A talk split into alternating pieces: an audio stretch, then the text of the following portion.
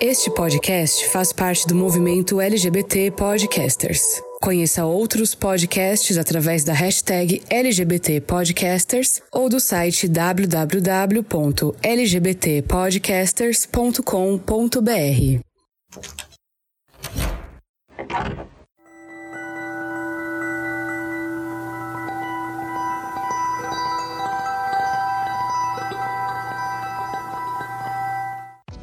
Queerbaiting é um termo que se refere a uma prática em que produções midiáticas, como filmes, séries ou livros, sugerem uma relação amorosa ou sexual entre personagens do mesmo gênero, mas nunca chegam a efetivamente representá-la na história. Essa prática, muitas vezes utilizada como estratégia de marketing, pode ter um impacto negativo na comunidade LGBTQIA, reforçando estereótipos e desrespeitando a diversidade das pessoas. Há inúmeros exemplos de queerbaiting que podem ser encontrados em diversos programas de televisão, músicas ou livros. Embora a sugestão desse tipo de romance possa ser vista como um sinal de inclusão e representatividade, o fato de nunca ser realizado na história pode ser frustrante para o público LGBTQIA+, e reforça os estereótipos prejudiciais, como a ideia de que relações homossexuais são tabu e devem ser mantidas em segredo. É importante discutir e entender a prática de queerbaiting e seus impactos na comunidade LGBTQIA+. Além de reforçar estereótipos prejudiciais, essa prática pode tornar a representação de personagens LGBTQIA+, na mídia superficial e inautêntica. A falta de representação e a representação negativa na mídia pode ter efeitos negativos na autoestima e na saúde mental de pessoas da comunidade, além de limitar as oportunidades de emprego e de negócios dentro da indústria. Por isso, é crucial continuar a conversa sobre queerbaiting e suas implicações na mídia e na vida real. É importante se educar sobre as práticas e como ela pode afetar a comunidade LGBTQIA+. Nesse episódio, vamos aprofundar a discussão sobre queerbaiting e falar sobre o que podemos fazer para combater essa prática prejudicial e promover uma representação autêntica e inclusiva na mídia. Eu sou Fernando Arazão e esse é o Fora do Meio, podcast que faz parte da rede LGBT Podcasters, que você encontra no arroba Fora do Meio Podcast no Instagram ou Fora do Meio Pod no Twitter. E antes da gente abrir o armário, eu tenho um recadinho muito especial para você que me acompanha. Você sabia que o Fora do Meio é um podcast independente? Ou seja, todo o trabalho de edição, produção, fazer as imagens do Instagram, pesquisar os episódios, tudo para que você tenha um episódio de qualidade é feito única e exclusivamente por mim. E para aprimorar esse trabalho que a gente faz com tanto carinho, a gente precisa de recursos. Felizmente, eu posso contar com alguns ouvintes mega especiais que contribuem financeiramente para que esse podcast continue existindo são eles: o Anderson, o Diego e o William. Se você puder contribuir com a gente financeiramente de forma mensal, vai aqui na descrição do episódio, conheça os planos de assinatura do Fora do Meio e contribua com a gente. Com cinco reais você nos ajuda a manter esse podcast no ar e faz parte desse time de apoiadores. Mas se você não consegue contribuir financeiramente, eu tenho um recado para você. Existe uma plataforma brasileira que nos paga para que você nos escute, ainda que de forma gratuita. Baixando o aplicativo Orelo e nos ouvindo através através dessa plataforma, nós recebemos dessa plataforma um pagamento por cada vez que você escuta um episódio do Fora do Meio. Então, se você quer contribuir com esse podcast de uma outra forma, você pode baixar o aplicativo e ouvir a gente e outros produtores de conteúdo através da Aurelo. Assim você contribui para que a gente continue produzindo um trabalho de qualidade.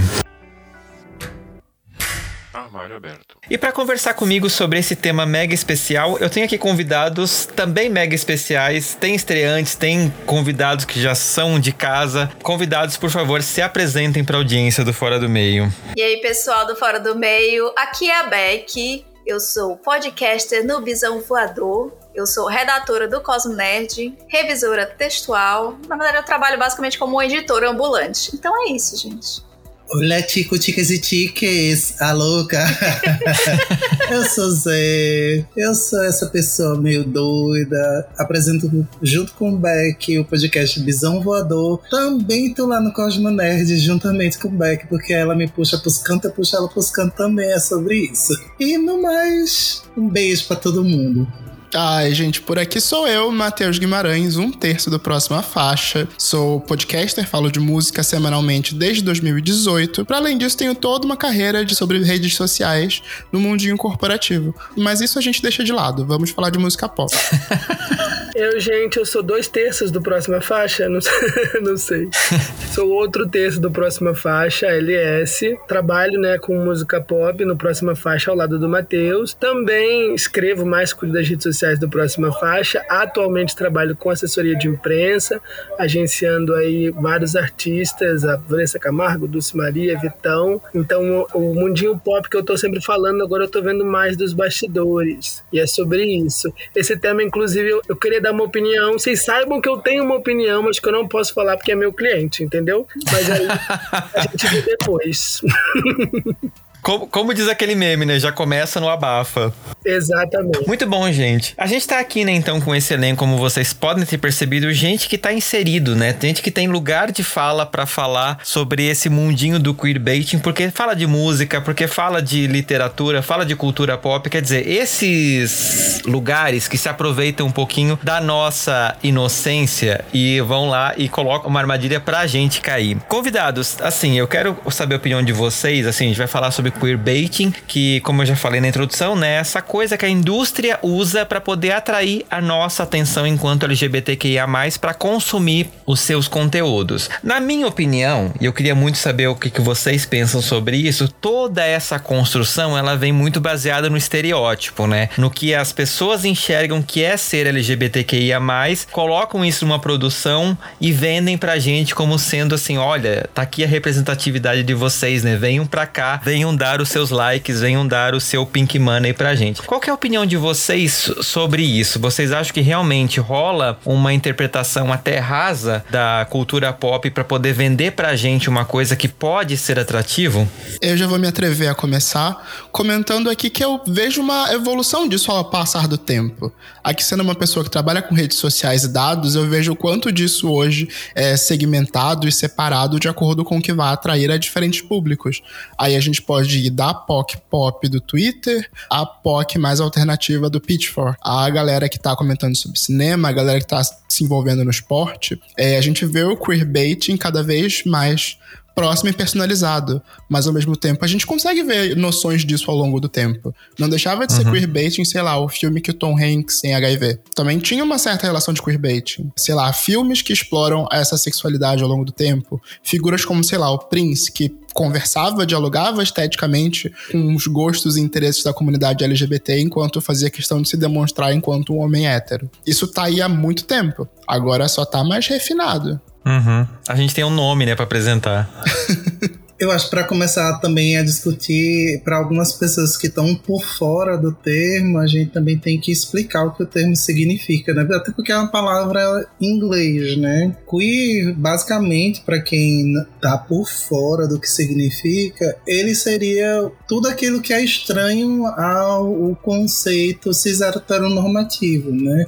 Então, o queer engloba praticamente tudo, desde sexualidades a gênero e dentro tanto da sua expressão quanto da sua identidade de gênero. Então você pode ver o queer em, em várias questões e condições. E o bait ele vem de isca, né? Que na tradução literal, bait é isca. Então, queerbaiting ou queerbait seria essa isca para pessoas queer serem atraídas a determinados elementos. E aí, quando o Fernando fala de estereótipo, e quando o Matheus coloca aí, por exemplo, a questão de Prince, né? Que para algumas pessoas talvez seja até mais complicado de associar, mas a gente vai jogar aqui um mais atual, Harry Styles, todo mundo sabe, pronto, aí você vai ver como é que ele age para que pessoas da comunidade se sintam mais atraídas a ele, mesmo que ele realmente não faça para da sua expressão quanto da sua identidade de gênero. Eu tenho uma opinião um pouco polêmica sobre essa questão do queerbaiting, porque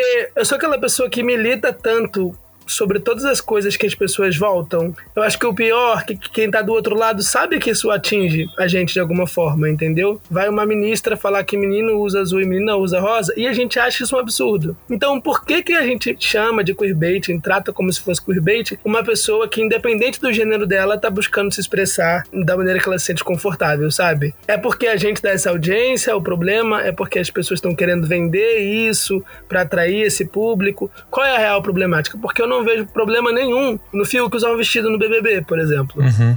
Eu não vou zoar ele porque ele tá usando um vestido. Eu vou falar que o vestido é feio, no máximo.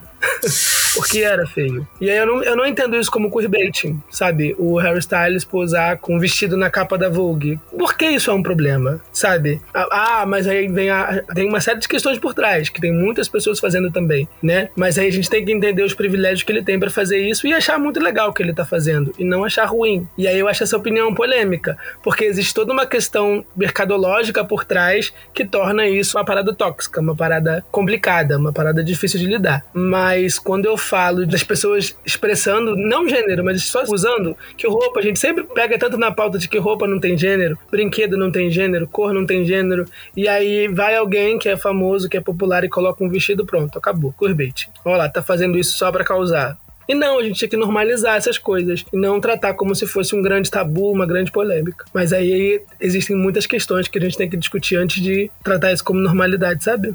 Não sei. Posso levantar uma problemática em cima disso? Com certeza. Eu acho que isso daí se torna um problema quando esse ponto se torna vendável, marketável em cima dessa pessoa. Voltando aí pro ponto do Harry Styles. Isso deixa de ser ele se expressando quando se torna uma marca dele, a forma como ele vai se vestir no palco, a forma como isso vai ser representado a partir dele. Isso vira parte da imagética dele e, consequentemente, parte da figura Harry Styles que ele tá vendendo. Quanto disso é ele se expressando e quanto disso é, voltando pro meu ponto inicial, uma leitura de mercado sabendo que isso é comercial comercialmente interessante e vendável? A gente não sabe. E tem um, um, outro detalhe que é quando a gente para para pensar na comunidade de uma maneira ampla, né? A gente vai ver que em determinados espaços a comunidade já é assim desde que ela existe. A gente vai pensar nos ballrooms, por exemplo. Quantas pessoas dentro dos bailes elas não já se expressavam dessa maneira, já usavam roupas e dizia que roupa não tinha gênero e tudo mais. E aí elas eram e continuam sendo porque elas estão dentro de um sistema marginalizado, e essa é a questão. Elas são marginalizadas, e aí, por estarem nesse espaço marginalizado, elas são criticadas, elas são apontadas, elas são um monte de coisas, né? E, e enquanto uma pessoa como Harry Styles, que é privilegiada, que é branca, que, enfim, né, cis heterossexual, ela vai receber vários aplausos porque ela tá fazendo a moda acontecer, enfim, né, tá ditando coisas diferentes e dizendo que a gente é muito mais que isso. E a gente sempre foi muito mais que isso. A crítica talvez parta mais nessa questão de tipo, gente, vamos olhar ali pro lado que a gente vai ver que isso não é novo. Tirando um pouco o centro do Harry Styles e já trazendo um outro ponto que acredito que vai ser recorrente nessa conversa, botando um pouco a figura do K-pop aqui no meio. Outro assunto que tá mais próximo da gente, próxima faixa, música, mas vamos lá. É muito comum que as fãs de K-pop criem esses casais entre os membros de grupos. Uhum. Muito comum ainda é que eles comecem a criar cenas a partir disso para que se viralize, para que isso crie imagens Não. e para que as fãs tenham ali um certo subterfúgio para poder brincar também. Não é, não é que eles começaram a fazer isso por causa das fãs, é porque todos os. Isso eu aprendi com as minhas especialistas de K-pop, que elas me contaram, né? Que, tipo assim, dentro do grupo do K-pop, quando foram começar a surgir e tudo mais, sempre teve. Eles têm essa coisa de, tipo, cada um é um personagem, né? Por quê? Porque eles foram seguir aqueles preceitos das boy bands, né? Que veio dos Estados Unidos, que foram as que mais estouraram, né? Porque se você parar pra prestar atenção, Backstreet Boys, cada um era um personagem. E aí lá eles criaram esses personagens. Então, os que são mais fofos e tem essas, né? Tem o que não é que eles sejam gays ou o que for, mas é porque eles só veem eles durante muito tempo. Muitos deles, quando vão começar e tudo mais, eles ficam presos. Tipo, ou em um hotel, ou em um. Como aqui a gente faz, né? Fecha uma rua, só é as casinhas ali deles. Eles ficam o tempo todo se encontrando. Então, as pessoas para quem eles vão demonstrar afeto e tudo mais, é para os colegas deles porque são as únicas pessoas que eles têm ali pra tudo isso. Então você pega muito, é tipo, eles gravando com os amigos deles hoje em dia, né? Stories, aí, tipo, é um dar um beijo na bochecha do outro, aí fica um brincando em cima do outro. E aí, o queerbait vem de quem? Das fãs. Uhum. Que elas vão começar a chipar os casais, que eu já não acho que seja queerbait. Ou seja, elas começam a chipar os casais. Aí já é a famosa fanfic. Vou Sim. criar. Exatamente. É mais, no caso do K-pop, eu acho que é mais fanfic do que queerbait. Queerbaiting. Sim. Só que aí no Porque- K-pop ainda tem algumas empresas, algum, Sim. alguma galera que também financia certas bandas, né? Os empresários das bandas, que eles aproveitam que tem isso. Tipo, o Luna tem algumas coisas que faz você imaginar que. Não, o algumas Luna, ele é todo feito pra sapatagem. Exatamente, mas é- é justamente porque eles já pegaram nesse ponto de que o pessoal já fazia, né, essas fanfics e depois investiram Luna, nisso. a- tu sabe que a empresa que tava com o Luna não era coreana, né? Não, não sei não. Pra mim tudo é coreano. Não era coreana. A empresa que tá que financiou o Luna não era coreana. É por isso que já foi voltado todo para um nicho de sapatagem. É por isso que elas já podiam fazer aquela coisa. Mas, por exemplo, você tem clipes que elas já seguram na mãozinha, faz casal. E deixa claro que é tipo como se fosse um casal. E acho que tem outra banda também, que, tipo, ela já acabou, que é o. Esqueci o nome. Mas tinha outro também que era de girl band, que era a mesma coisa. Era todo voltado pra essa coisinha de casal. E aí, tipo, chegava a dar selinho em clipe, sabe? E aí esse daí era o queerbait sancionado no K-pop de, de verdade mesmo. É, esses já são. Tem alguns, mas aí eles são normalmente financiados por empresas que não são coreanas. Engraçado. né? Sim. É o ponto que eu ia trazer. Quando a gente toca no mercadológico, vira queerbaiting. Sim. E o mercado, querendo ou não, tem muito disso, né? Eu, eu lembro que, tipo, a, gente falando aqui de música, né? Tem uma música da Rita Lee que eu adoro, que ela critica o Sidney Magal justamente por ele ser um cigano de Araque, né? Como ela chama na letra da música. Porque é isso, né? A indústria aproveitou essa coisa do cara e colocou um salto nele nos anos 80. Ele se tornou esse ícone que ficava ali flertando, tipo assim, ele é hétero, é, mas ele usa salto e essas coisas pra poder criar um pouquinho esse imaginário e agradar os dois públicos, né? Então imagina a comunidade LGBT nos anos 80, tendo na televisão um homem com esse todo esse perfil mais cigano, essa coisa um sangue quente, etc, de salto, né? Que às vezes muitos da galera da época não poderia usar ou então veria numa personagem de humor. Então a indústria se aproveita um pouco desses personagens, né, Pra poder criar e vender um pouquinho isso pra gente, né? E isso passa pela música, passa pela televisão, que a gente mais acaba vendo também é clipe musical, sei lá, pega a Shakira e a Rihanna, as duas na cama, meio que tipo ali, naquela coisa, vão se pegar, não vão se pegar, né? I can remember to forget you. Eu tava tentando lembrar se o clipe dela com a Beyoncé também era desse jeito. É, Mas eu, eu, acho que não. eu acho que tem um pouco. Fica meio subentendido também, né? No é, Beautiful Liar, tem ela e a, a Shakira e a Beyoncé lá meio que tipo dançando. Elas não estão próximas, elas têm uma sensualidade ali no coisa. Eu acho que, é que eles acabam aproveitando um pouco disso, porque sabem que isso dá. né? Viada adora ver duas mulheres, tipo assim, ali naquele coisa, né? Então, apro- querendo ou não, acaba se aproveitando disso, né? Vou colocar esse- roteiro pra poder vender um pouco disso. Talvez nem um queerbaiting nesses casos, mas também, ou talvez mais do que um queerbaiting, uma sexualização das mulheres, talvez tentar apelar mais para um público mais masculino. Sim. Ainda mais no pop dos anos 2000 tinha isso muito claramente. Botar Super. a menina com o e o braço pra cima. E é Britney Spears, e é todas essas meninas early 2000. Mas Não, eu não diria que Can't Remember to Forget You é, ele esbarra no queerbait, ele esbarra na fetichização do sexo lésbico, né? Porque não é, aquilo não tá sendo vendido pra sapatão. Elas vão achar o máximo, óbvio. Mas aquilo ali é muito mais pra homem ver. E, aí- Sim. e- e acho que nos anos 2000 e uma série de outras parcerias entre as meninas conversam muito com isso. Tipo, a Miley e a Dua Lipa com Prisoner. Ela falou que ela Gente. vende sexo de uma maneira diferente. E por mais que ela queira ser uma mais representante. forte que TH2... Desculpa, eu te interrompi. Por mais que ela queira ser uma representante da comunidade LGBT, já se assumiu, é bissexual, já namorou publicamente com mulheres, a gravadora faz aquilo ali por outros motivos, né? E aí que entra as problemáticas por trás, né? Como- o artista pode estar fazendo com a melhor intenção, mas quem tá por trás quer vender, quer o dinheiro. É o capitalismo, né, gente? Querendo se aproveitar até disso. E vocês, assim, né? Vocês que estão inseridos dentro dessa parte da cultura, etc, né? É, qual que é a opinião de vocês, assim, do... Então, a mídia realmente vai buscar isso de alguma forma, porque ela sabe que vende, né? Ela vai atrair um, um pouco esse olhar, seja da sexualização, seja de a gente, tipo, é, né? Achar o máximo, a Britney e a Madonna estarem ali se esfregando uma parede, esse tipo de coisa. Isso, eu assistia muito Supernatural, eu sou muito fã dessa série, eu não terminei de ver, então eu continuo fã. Mas eu lembro assim de, por exemplo, o personagem do Dean e do Castiel, o Dean todo aquele machão, né? Toda aquela coisa, e o Castiel lá todo fofinho, todo angelical, e ter essa coisa, essa tensão sexual entre os dois, tipo assim, que era claramente a galera explorando isso, né? E a gente, como fã, tipo, sendo alimentado, né? Daí entra nas histórias da, da fanfic, né? Que o Zé levantou, porque, tipo assim, rola esse, tipo assim, eu só vou dar o começo, né? Os fãs vão fazer todo o resto. Vocês enxergam que realmente a mídia se aproveita disso de alguma forma? Tipo assim,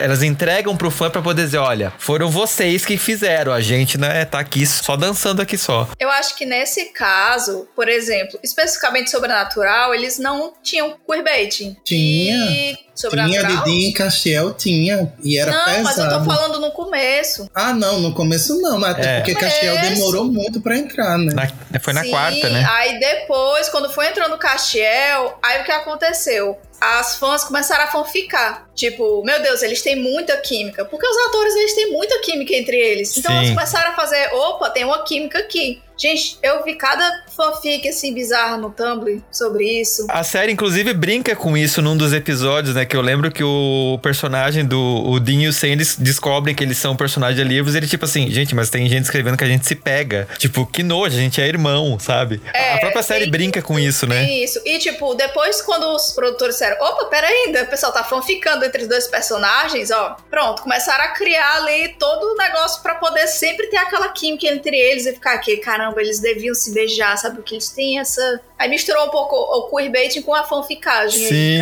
Não, eles são muito casalzinho, assim, porque eu lembro de eu, eu, me irritar às vezes com os dois, porque, tipo assim, parecia um casal mal apaixonado, porque um ficava brabinho com o outro por umas coisas besta. Tipo, sabe coisinha de casal de novela das seis? Sim. Mas aí eu trago, gente. As mídias estão buscando isso, principalmente por conta desse interesse do público, uma possibilidade de se, se envolver com o público LGBT de forma geral, o interesse no Pink Money, que a gente já sabe, já é cansado de, de ser explorado, porque a gente sabe que é uma potência financeira aí há mil anos, que na verdade é explorada desde os anos 90, né? Já tá acontecendo há tempos. Mas eu convido vocês a pensar pela parte boa disso daí tudo. A gente tá aqui levantando problemas a partir disso, mas bem ou mal, esses casais como o Jim e o Castiel, falei certo, eu não assisti essa série, só pra assistir ano passando, desculpa sobre esses casais, esse tipo de exploração em séries, em produtos de massa, bem ou mal acabam normalizando relações LGBTs. Eu não assisti a série, mas a minha irmã e as amigas dela de 20 e poucos, 30 e poucos anos assistiam, e eram várias pessoas heterossexuais que estavam chipando ou torcendo para um casal LGBT.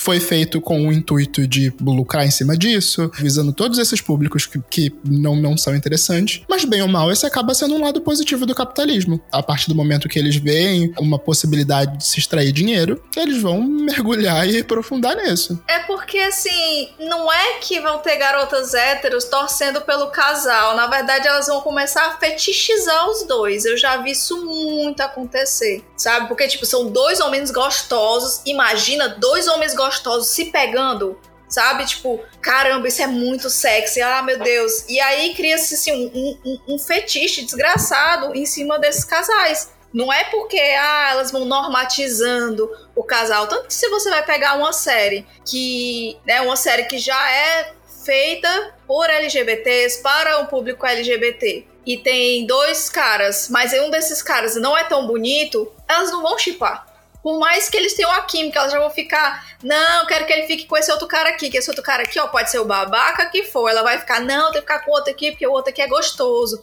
Elas vão ficar ela com outro cara que é super babaca. E eu vou só acrescentar um ponto em relação a isso. Vou pegar o Japão, porque a gata aqui gosta de falar da cultura japonesa no geral, que o público que consome mangá e animações que são, entre aspas, direcionadas para pessoas das comunidades LGBTQIA, normalmente são mulheres e heterossexuais. Então, tipo, você tá vendo um mangá yaoi, que é dois rapazes lá se curtindo e tal, são as meninas que estão lendo. Se sair uma animação boy love, são as meninas que estão assistindo e estão divulgando. É muito pouco homem gay, bissexual que assiste, que consome essas coisas, porque basicamente foi criado para elas, porque é elas que têm esse fetiche, essa vontade de ver E isso assim como os caras cis héteros também têm muita vontade de ver duas mulheres se pegando, né? E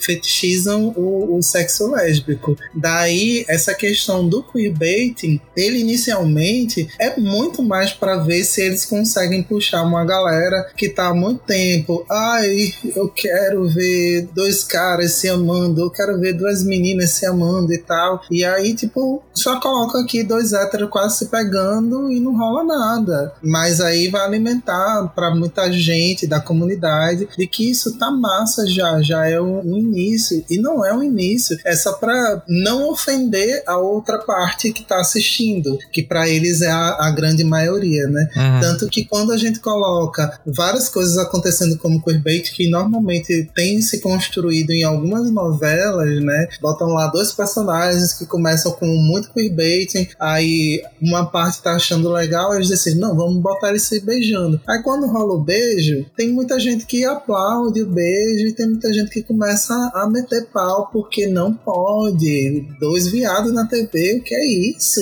Que coisa horrível, né? E isso a gente ainda vai vivenciar muito porque até quando tá rolando só o queerbaiting tá tudo legal para o resto da população. Pra gente a gente fica, tá, e aí dona Globo, e aí dona Netflix, cadê, cadê a galera se agarrando, né? Sim, e, e você fica esperando, né? E você começa a consumir mais porque, tipo assim, não, o Senho de vão se pegar em alguma temporada, eles têm que se Exatamente. pegar. E vai tendo temporada e fica só naquela sugestão e etc, né? Só spoiler, o, o Senho de não, né? O Castiel e o Dean, é, o Castiel se, se declara para ele no final, né? Eu não vi ainda essa cena, mas eu sei que acontece isso. Mas me parece um pouco isso, Eles né? Tipo assim, juntos? assim. Me dá um spoiler completo, Fernando. Pelo amor de Deus. Eu não sei, eu não sei o final. Eu não assisti. Eu só vi que a galera do Twitter na época falou que, tipo, o Castiel se declarou pro Jim. É, Castiel se declarou pro Jim e o Misha Collins, na época, também fez outro queerbaiting que foi dizer que ele era bissexual. Sim. Só que aí depois ele fez, não, gente, tava brincando. Era o Castiel que é bissexual. Que saída do armário também, de propósito, por causa do personagem, pode ser queerbaiting às vezes, porque o pessoal tá tão assim dentro do personagem, opa, Aí depois fala, não, já tava brincando, kkk. Sim. Isso é um problema. Sim. Mas aí, só retomando pro ponto que o Zé tinha comentado, aí de novo volto eu, pessoa dos dados. É, ao mesmo tempo que eu vejo sim essas problemáticas que vocês levantaram, aqui olhando pro lado das marcas, pro meu trabalho CLT, que eu não gosto muito de falar, é, muitas vezes esses momentos são aí vistos como testes de público. As pessoas estão enxergando e vendo o quanto isso daí é aceitável. Uhum. É um exemplo, você trouxe o exemplo da Globo.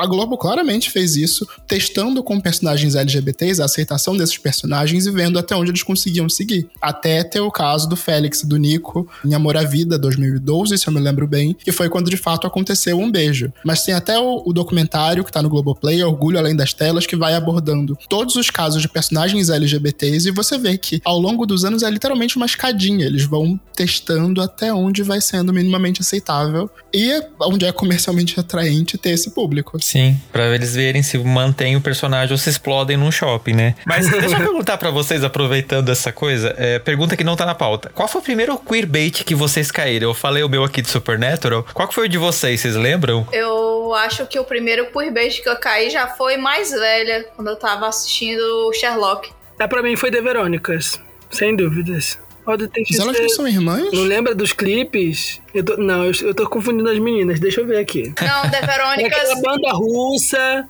não, esse é o Tietu. Eu não sei. O Tatu. É isso aí mesmo. Foi o primeiro é. clickbait. E eu só fui descobrir qual era clickbait depois, porque eu achava que elas estavam ah, mas... né? Não, mas isso daí era confirmado que elas eram um casal e tudo mais. Tipo, elas tinham fotos juntas off-stage, entendeu? Tinha tudo um bagulho assim. Aí depois é que descobriram que era sim, tudo uma farsa, que era só pra vender Pink Money. Então, sim, foi um queerbait em que todo mundo caiu. Sim, foi o primeiro. Eu acho que foi o primeiro queerbait que eu caí assim pesado, porque, né, as Mona tava ali no babado se esfregando, uma se declarando pra outra, cantando junto, que não sei o que. Até beijo no palco tinha, e depois elas brigaram, falava que tinham nojo de tudo que fizeram. E aí eu não sei se elas terminaram, ou se depois que a Rússia proibiu, elas pararam, não sei. Realmente não sei. Gente, meu primeiro queerbaiting foi Xena e Gabriel.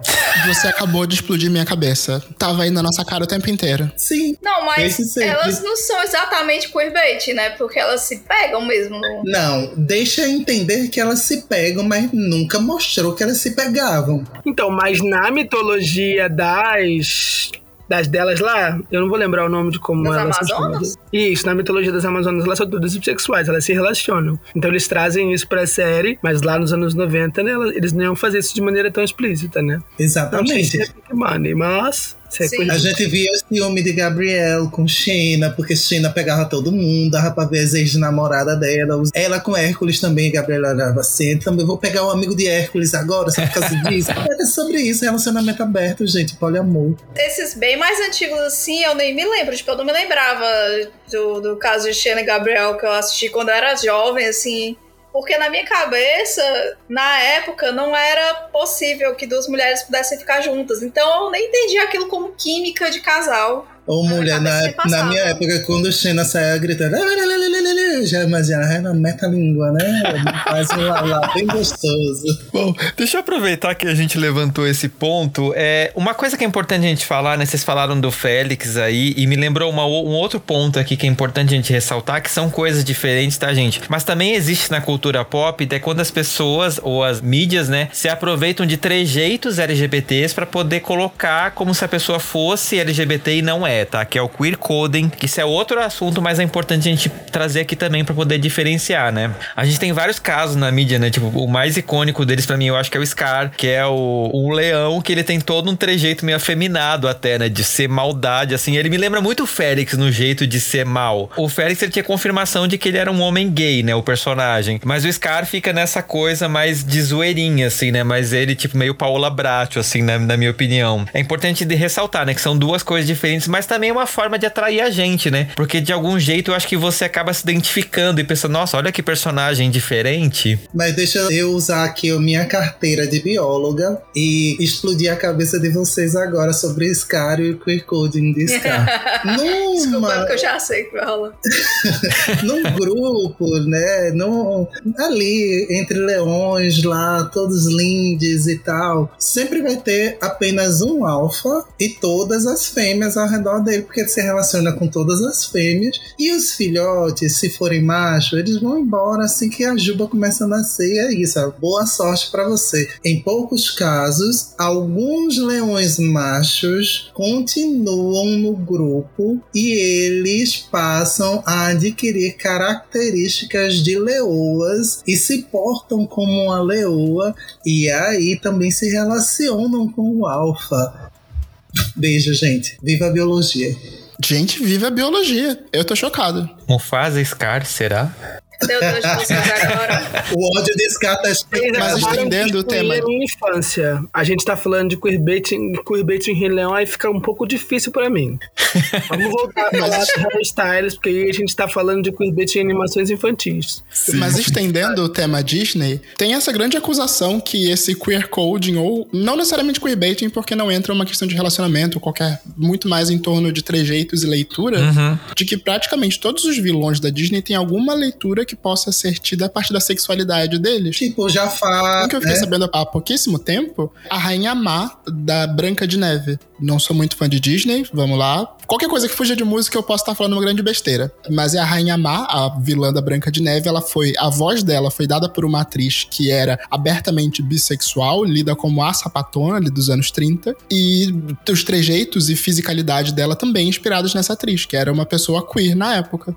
Não, então, até mesmo a primeira que- vilã da Disney já era, já tinha essa leitura a partir da sexualidade dela. Tem Uhum. o próprio Jafar em Aladdin, que ele também é uma gayzona, né? Tem a Úrsula, que foi criada a partir de uma drag queen. Sim. Então, tipo, basicamente quase todos os vilões da Disney foram inspirados em alguma pessoa da comunidade LGBT. Não, é interessante a gente ver isso, né? Porque de alguma forma a gente acaba tendo esse. Até pensando em novelas em geral, mas eu, eu sempre lembro assim, as, as vilãs mais icônicas que eu consigo pensar, a gente consegue fazer quase, tipo assim, elas são praticamente divas pop, né? Porque a gente, tipo assim, coloca essa mulher no lugar ali do num altar e, e dizer, meu Deus, eu- você é uma cuzona, mas eu te amo porque você faz tudo que a gente gostaria de fazer. Fazer, né? Igual diva pop também, né? A gente coloca essas mulheres nesse lugar porque parece que elas dominam o mundo de uma forma que não é. A gente às vezes não consegue, né? E, e tem um pouco essa coisa na, na, minha visão de, né? De novo, não é um queerbaiting, mas de alguma forma isso atrai a gente também, né? Eu acho que quando a gente fala de vilões, né? Vilões com característica queer, eu acho que é um outro assunto, né? Eu acho que é muito mais a vilanização, é muito mais você levar as crianças a interpretarem aquilo de uma maneira negativa, uhum. né? Que necessariamente o queerbaiting. Eu acho que o queerbaiting, ele é para atrair o público e não para você causar estranhamento e não para você causar afastamento das crianças. Isso, inclusive, já foi discutido, né? Da problematização. A, a própria Netflix tem sido muito acusada de criar muitos vilões que são negros ou LGBTs e as problemáticas que isso trazem, né? E aí, quando a gente fala disso de animação, eu acho que é, não atravessa o queerbaiting, atravessa outras questões sociais. Sim. Por que, que os vilões têm essas características? Por que, que isso é visto como uma coisa ruim? E aí já é outra pauta. Sim. Que isso é errado. Isso é muito ruim.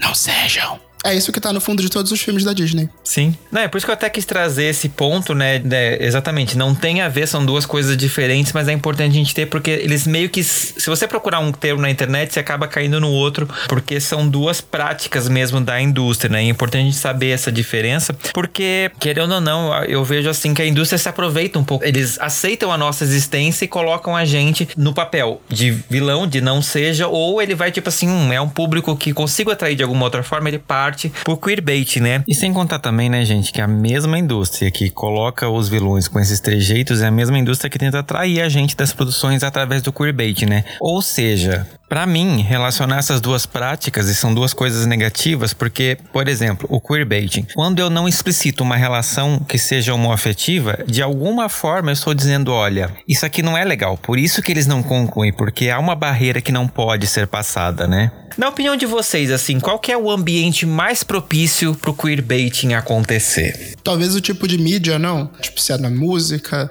Eu acho que é muito difícil você ver um ambiente que seja mais propício. Porque tá em praticamente todas as artes. Uhum a gente consegue criar essas associações em praticamente qualquer tipo de interpretação artística, sei lá, de pintura, texto, literatura, música, qualquer lugar. Por exemplo, literatura vem desde nossos primeiros inscritos que a gente consegue, né, que já tem as letras e tudo mais. É, tipo, já de Grécia e tudo mais, essas literaturas assim, lá para trás mesmo, que a gente vai pegando, já tinha já tinha queerbait, porque eles não podiam explicitar exatamente, né, também que era em alguns casos, né? Porque no caso de Grécia podia sim, já que a mulher era só para reprodução, enquanto os machos é que recebiam o amor. Mas se você pegar algumas peças mesmo que a gente conhece, tudo viadinho. Sem dizer que é viadinho. Atualmente a gente vive uma fase da música onde o queerbaiting é muito vivo, né? Tanto entre músicos homens, grupos aqui que a gente já falou. A gente tá vendo, talvez pela primeira vez, isso acontecer de forma mais ampla aqui em território nacional com alguns artistas. Uhum. Algumas meninas que flertam com uma bissexualidade, apesar de não se dizerem totalmente bissexuais. Artistas que flertam com essa ideia de se expressar de forma fluida, mas também não, não se dizem totalmente dessa forma. Eu acho até interessante ver isso acontecendo aqui no Brasil. Eu não sei se é, não consigo dizer se isso é um, um avanço ou se isso é um grande problema, como a gente tinha levantado antes. Quando falando de música, eu acho um pouco problemático a gente dizer o que é ou não é queerbait, né? O que tipo de roupa que a pessoa pode usar, tipo de letra que a pessoa pode cantar, que tipo de comportamento a pessoa pode ter, que vai ser tratado normal ou não, né? Falando de música, falando de artistas. Agora, falando de produções, eu acho que o queerbait ele é muito presente em filmes de comédia, que ao mesmo tempo que ele faz a piada com a travesti ou com o fato de ser gay, ele tá ali dando quase um beijo, passando uma mão, fazendo uma coisa pra gente achar engraçado, entendeu? Mas uhum. sabendo que isso vai atrair view, vai atrair clique, vai atrair. Tem muito. Aquele filme do Adam Sandler, que ele se casa com o melhor amigo pra ter a casa. E é um filme claro... queerbait inteirinho, entendeu? Então eu acho que é muito na comédia. O queerbait pra mim é quando você vai atrair. Hoje em dia é mais difícil. Eu acho que quem tá fazendo fazendo, tá se preocupando em fazer para trazer representatividade. Mas nos anos 2000, nos anos 90, eles faziam muito para atrair. A gente não tinha um filme onde tinha um casal LGBT que expressasse relacionamento. Então a gente coloca ali dois amigos, inventam um motivo para eles terem que se casar, para eles darem um beijo. Os gays vão tudo ver e vão achar muito legal. E a gente vai dar risada, porque né, é tudo de mentira, entendeu? As branquelas também, que os caras se vestem de mulher, queerbait o filme inteiro. Eles se vestem de mulher, são drag queens ali. Aí tem o outro cara, o negão gostoso, que se apaixona por um deles, mas no meio do filme, no final do filme, ele vai pra cama com outro homem porque tá bêbado, sabe? É queerbait o filme inteiro. É, Talvez é... aí o meu primeiro queerbaiting tenha sido a cena do American Pie que o Stifler e o amigo se beijam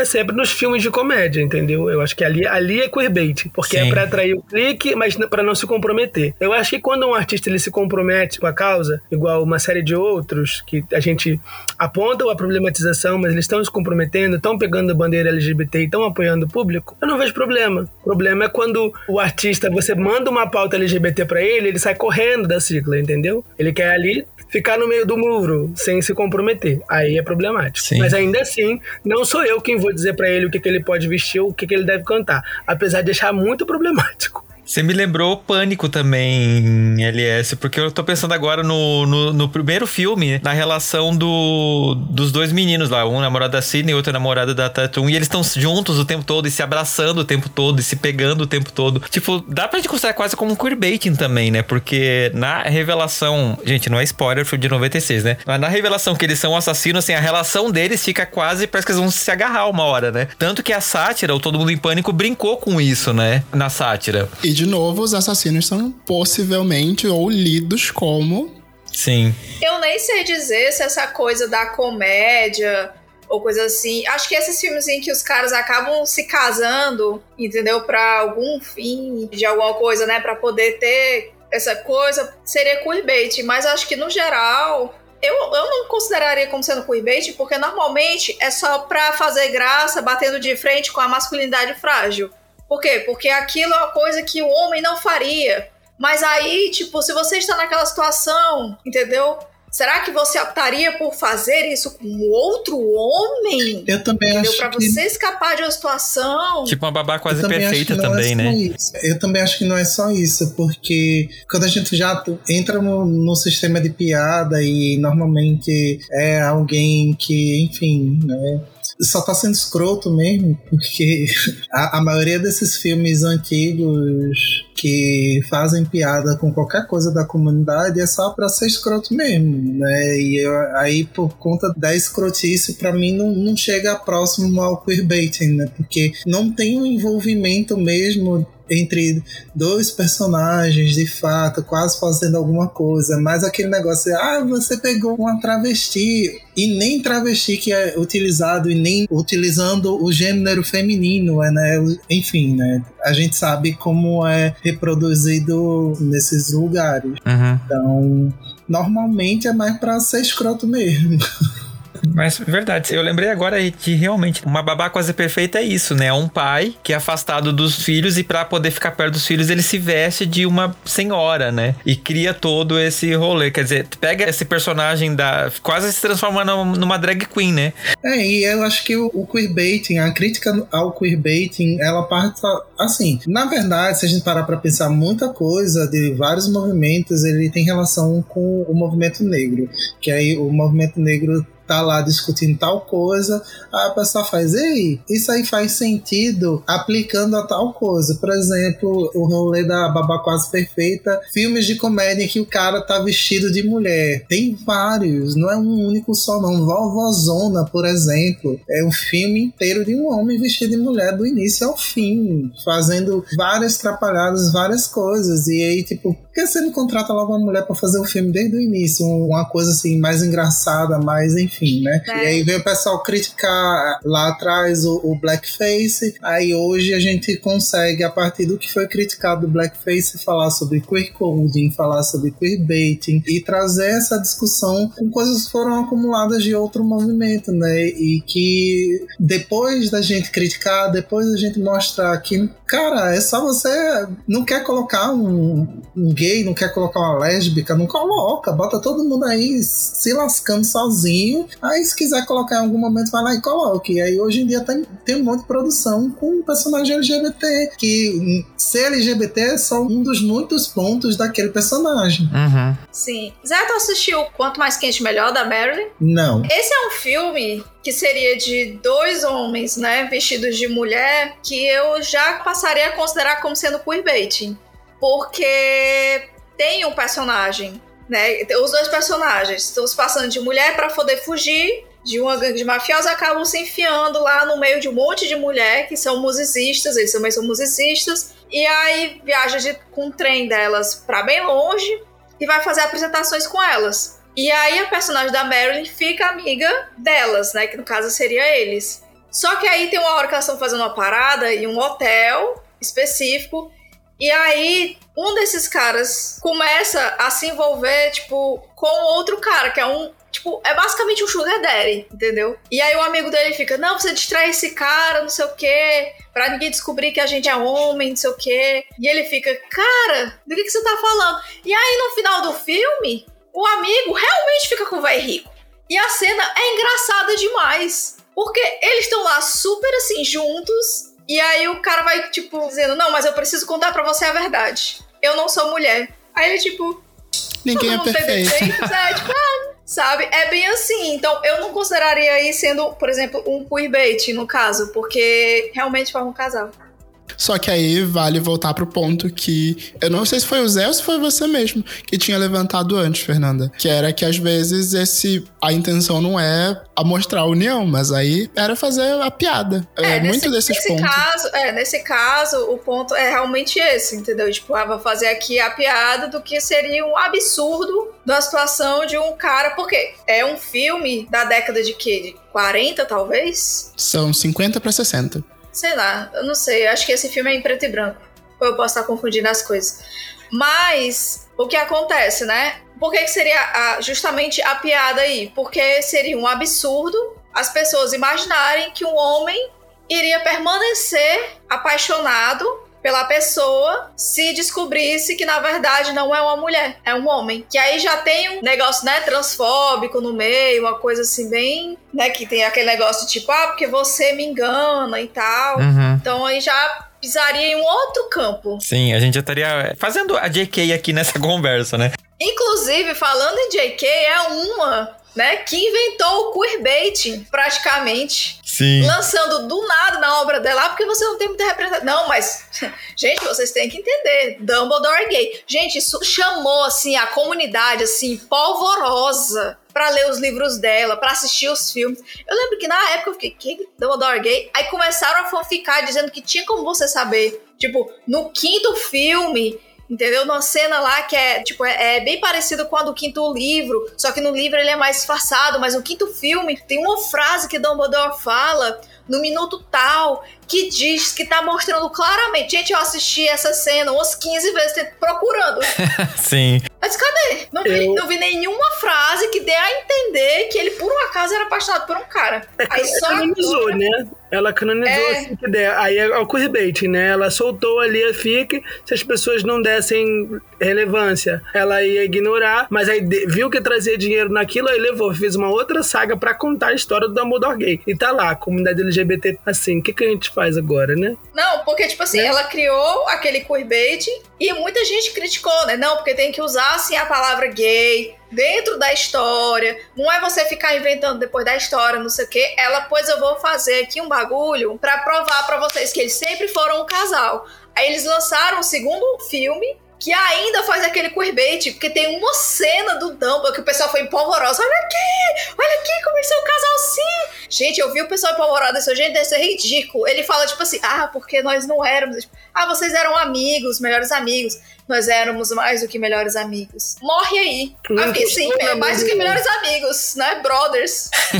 Só se for. Mais do que irmãos, brothers. É. Exatamente. Aí quando foi no outro filme. É sério, gente. O filme 3 ele é basicamente pra tampar esses buracos que deixaram no 2. Vocês cagaram aqui, vamos consertar aqui. O filme nem avança na história. E já a primeira cena é só uma cena assim de tipo uns 5, 10 minutos. Mentira, deve ser uns 5 minutos de filme. Mas, gente, é uns 5 minutos só pra poder o Dumbledore dizer: Eu estava apaixonado por você. E você, tipo, e eles trocaram a figurinha de que nós estamos apaixonados um pelo outro. E tem mais de uma cena assim. Não porque eu estava cego, porque eu te amava. Não, porque não sei o quê, eu amava o Grindelwald. Não, porque eu e o Grindelwald, entendeu? A gente era apaixonado um pelo outro. Do nada, assim, ó, no meio da história, assim.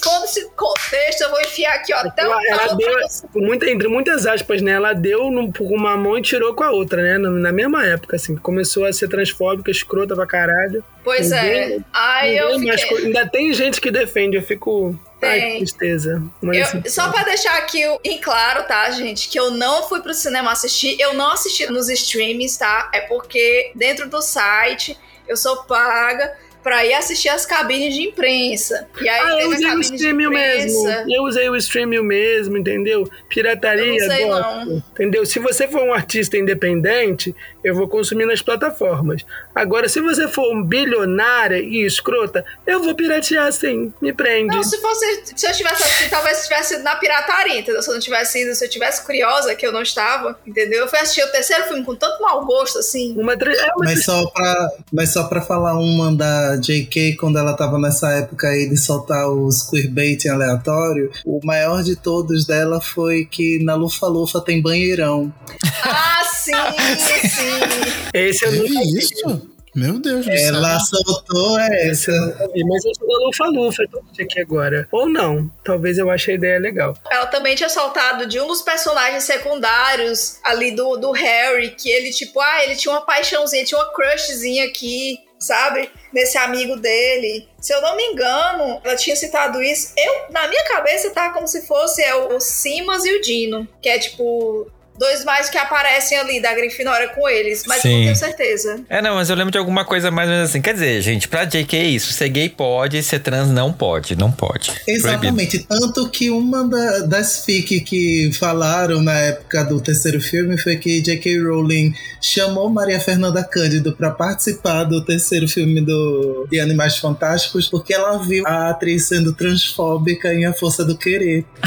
Eu adoro essa história. Eu acho que é canon. Eu acho que essa história aí é canon. Eu não, duvi- não duvidaria nada. Eu acho que ela assistiu sim, Força do Querer. Eu acho sim que ela pensou, pô, então ela é transfóbica que nem eu, entendeu? Ela se perdeu no personagem. Faz sentido. Mas, gente, falando ainda na, na questão do queerbaiting, assim, falando claramente, pra quem não entendeu ainda, o que que tá errado no queerbaiting? Por que que ele pode ser um problema pra gente? Então, minha opinião polêmica, mais uma vez, né? Eu acho que quando o artista não se compromete, quando o criador da obra ele não se compromete, que ele visa só o dinheiro, ele visa só o público, aí é um problema. Se for só pra fazer rir no momento que você não tem representatividade, né?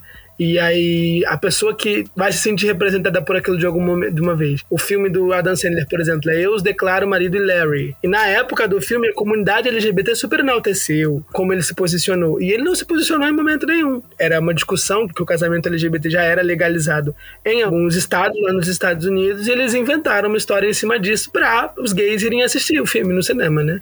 Então aí eu acho problemático. Não sei, não, não acompanho o Adam Sandler tão de perto pra saber se ele apoia alguma causa, se ele já se pronunciou, se ele aceitou algum tipo de homenagem na época. Não sei. Né? Mas aí eu acho muito problemático, porque você tá fazendo com a intenção de pegar o dinheiro, que não existe representatividade e não vai ter porque não é bem visto, né? Porque quando faz mesmo, quando faz um filme tipo tatuagem, quando faz um filme que traz a verdade, né, que expressa, que trata com carinho, não faz um filme de comédia, trata com carinho, trata com cuidado, trata com respeito àquela história, as pessoas não vão assistir, não tem o mesmo acesso. Pelo contrário, é muito criticado. E aí eu Sim. acho que é- essa é a pauta, o queerbaiting. Quando o artista X, ele vai lá e, e fala que ele... Perguntam pra ele, mas você é bissexual? Ah, o que que é ser bissexual? O que que é ser... Ter. Eu sou uma pessoa fluida, entendeu? O que que é ser isso? O que que é ser aquilo? Eu acho que quando ele fica ali em cima do muro e não se compromete, mas tudo que ele faz em volta é pra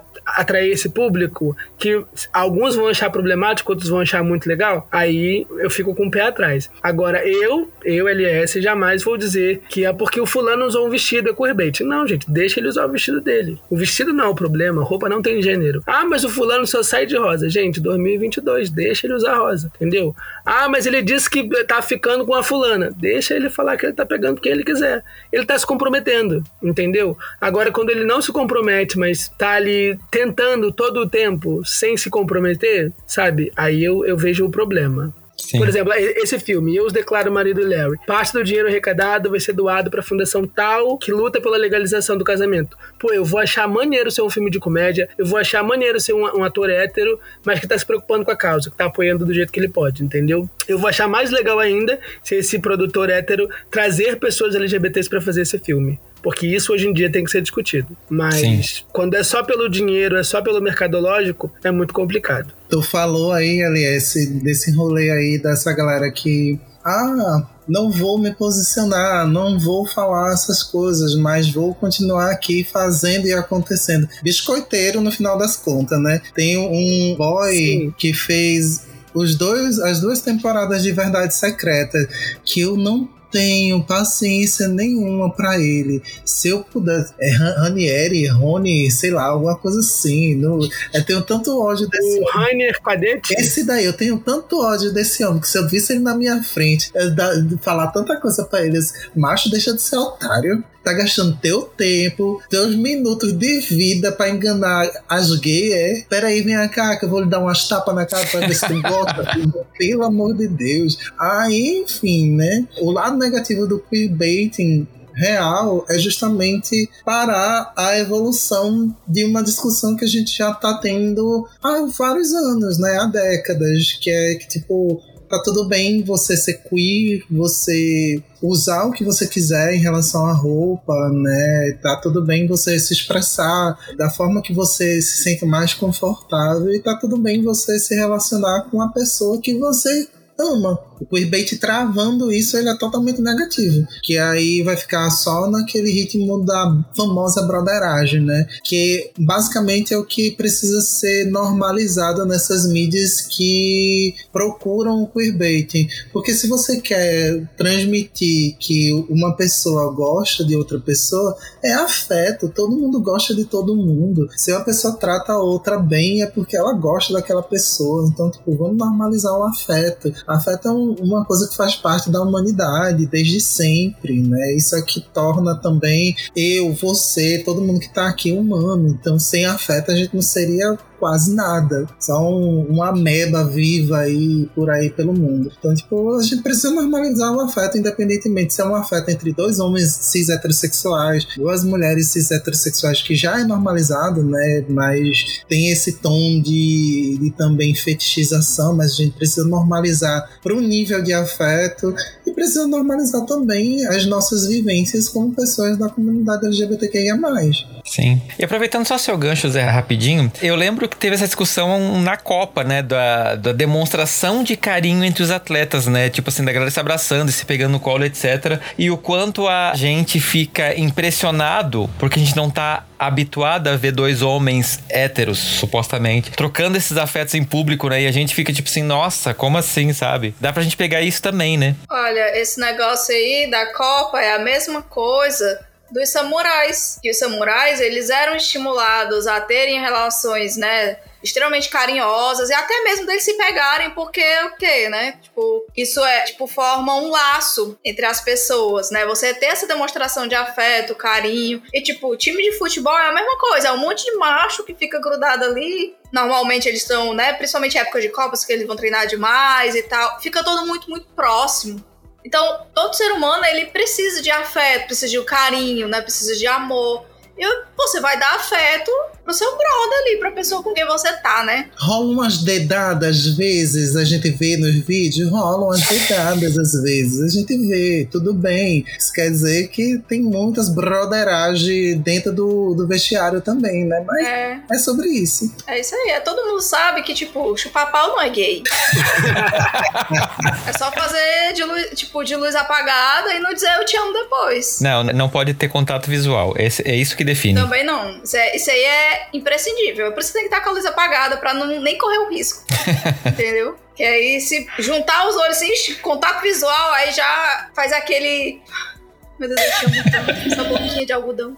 Mas, assim, sobre a questão do queerbait, né? O que, é que seria ruim assim, eu vou puxar aqui uma discussão recente que teve no Book Twitter, que é sobre. Na verdade, não é recente, não. Na verdade, é uma discussão que tá tendo sempre, porque a gente tá sempre reciclando as mesmas discussões, mas é porque o negócio foi ficando pior ainda, porque começou a estourar a merda no ventilador mais ainda. Que é a questão de mulheres hétero que escrevem, né, sobre casais normalmente gays, homossexuais, que um é fetichização e dois é tipo, é literalmente só pra chamar é, a comunidade. É literalmente o pick money, só quer o dinheiro, mas elas sempre vão promover em cima daquilo, ó, isso aqui, ó, tem casal gay. Ou então, olha, isso aqui, ó, tem um personagem bissexual na minha história, tem não sei o quê. E na realidade, são pessoas extremamente LGBTfóbicas. Sendo que no livro tá lá vendendo em cima. Olha, eu escrevi aqui, ó, personagem, essa personagem é bissexual, é a personagem secundária que é bissexual.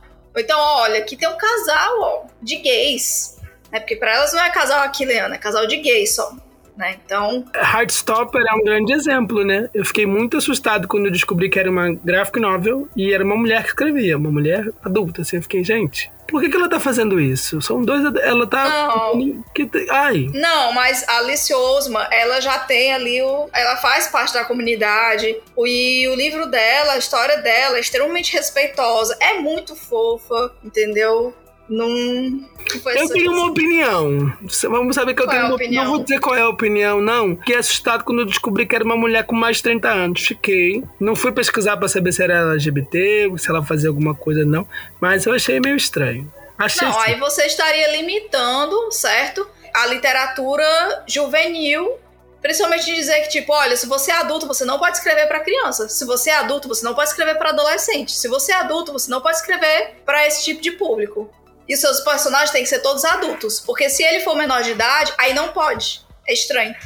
É, é uma isso é uma novel. você. É bem gráfico, entendeu? É só Tu isso. leu a graphic novel? Eu peguei o, o- alguns, o primeiro livro. É bem gráfico. Enfim, o exemplo que você deu foi a primeira pessoa que eu lembrei que me causou estranhamento. Não pesquisei a fundo sobre a Alice Ousman. Mas assim, ela pode ter uma pessoa cheia de boas intenções, eles viram que aquilo trazia dinheiro e vão fazer igual, entendeu?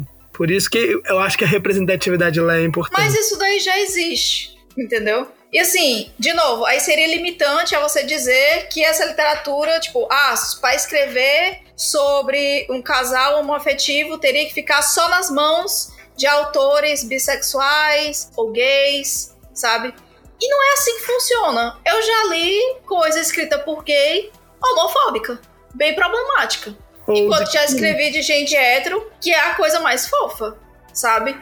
Então, assim, a questão é, a questão do queerbaiting é, você só faz aquilo, tipo, você não acredita naquilo, você é contra aquilo, mas você faz aquilo porque você quer ganhar dinheiro em cima daquelas pessoas. Que é isso que você fala, por exemplo, eu acredito que é o que você fala sobre comprometimento. É tipo, é você não estar ganhando simplesmente em cima daquelas pessoas se você nem tá do lado daquelas pessoas. Eu vou utilizar aqui só o exemplo dos produtores da saga Avatar A Lenda de Aang, Avatar A Lenda de Korra e também que fazem agora o Príncipe Dragão, que todas as animações que eles fizeram até hoje, eles são cis heterossexuais, né? Mas eles conviveram a vida toda com pessoas diversas, sejam negras, sejam brancas, sejam indígenas, sejam LGBTQIA+. E para eles o mundo não, não existe sem pessoas diversas e em todas as histórias que eles escreveram, os personagens são diversos e eles têm a saga deles acontecendo dentro, explorando especificidades dos personagens. O Príncipe Dragão foi a obra que eles mais tiveram liberdade de escrever como eles queriam. Então tem lérbica, tem bi, tem surdo, tem. Ó, tem jeito de todo jeito, assim como Avatar também tinha, mas eles não conseguiram explorar tanto a, a sexualidade dos personagens na primeira obra. O que eles conseguiram foi na segunda, né? Mas deu certo da, da mesma forma. Rick Riordan, que também faz um trabalho massa, não, não é o melhor trabalho do mundo, mas faz um trabalho massa. E a gente tem que abraçar também os autores que são da, da comunidade, que também estão trazendo algumas coisas. A gente critica quem? A gente vai criticar sim aquele famosinho produtor de Glee, que ele é muito doido. Eu nem lembro mais o nome dele, do diretor de Glee. Como é o Ryan Murphy? Ele, a gente critica Ryan Murphy sim. Aí o Ryan Murphy a gente tá liberado pra criticar. Ah, eu não sei. Eu não sei. Eu acho que uma vez que uma pessoa LGBT ela tenta trazer essa, toda essa representatividade para dentro da obra, eu acho sempre importante você trazer consultores e pessoas que de quem você está contando a história, né, para embasar aquilo que você está falando, para você saber se você está falando, se, se você tiver essa preocupação. Agora, se você só faz de qualquer jeito porque vai atrair dinheiro, aí existe um grande problema, né? Sim. Vou repetir mais uma vez, eu não conheço a autora de Heartstopper, mas como você falou dessa questão dos autores que criam histórias LGBTs, mulheres que criam histórias LGBTs, né, e são completamente contra aquilo, foi o primeiro exemplo que me veio na cabeça, que eu fiquei assustado. Eu conheci através da série da Netflix, aí eu tenho uma das gráficos novels e eu fiquei, meu Deus, é uma mulher que escreveu. O que que leva uma mulher a escrever uma história sobre dois adolescentes LGBT, sabe? E algumas coisas são muito. Eu, eu, sei que é um cartoon, mas são muito cartoonizadas. São muito assim, tipo, no segundo, na segundo livro, o menino diz pro pai que tá namorando com o fulano. E aí o pai fala: Não quero mais o fulano dormindo aqui, não quero um nheco-nheco na minha casa. E eu fico. Sabe, uma pessoa que viveu aquilo escreveria aquilo daquele jeito? Será que não tá muito levando para outro lugar? Por isso que eu fiquei com esse estranhamento. O roteiro feito pra série, que tem produtores, é, é, mais consultores, ele é feito de uma maneira muito mais fluida, né? Difere bastante do, do da HQ, da graphic novel.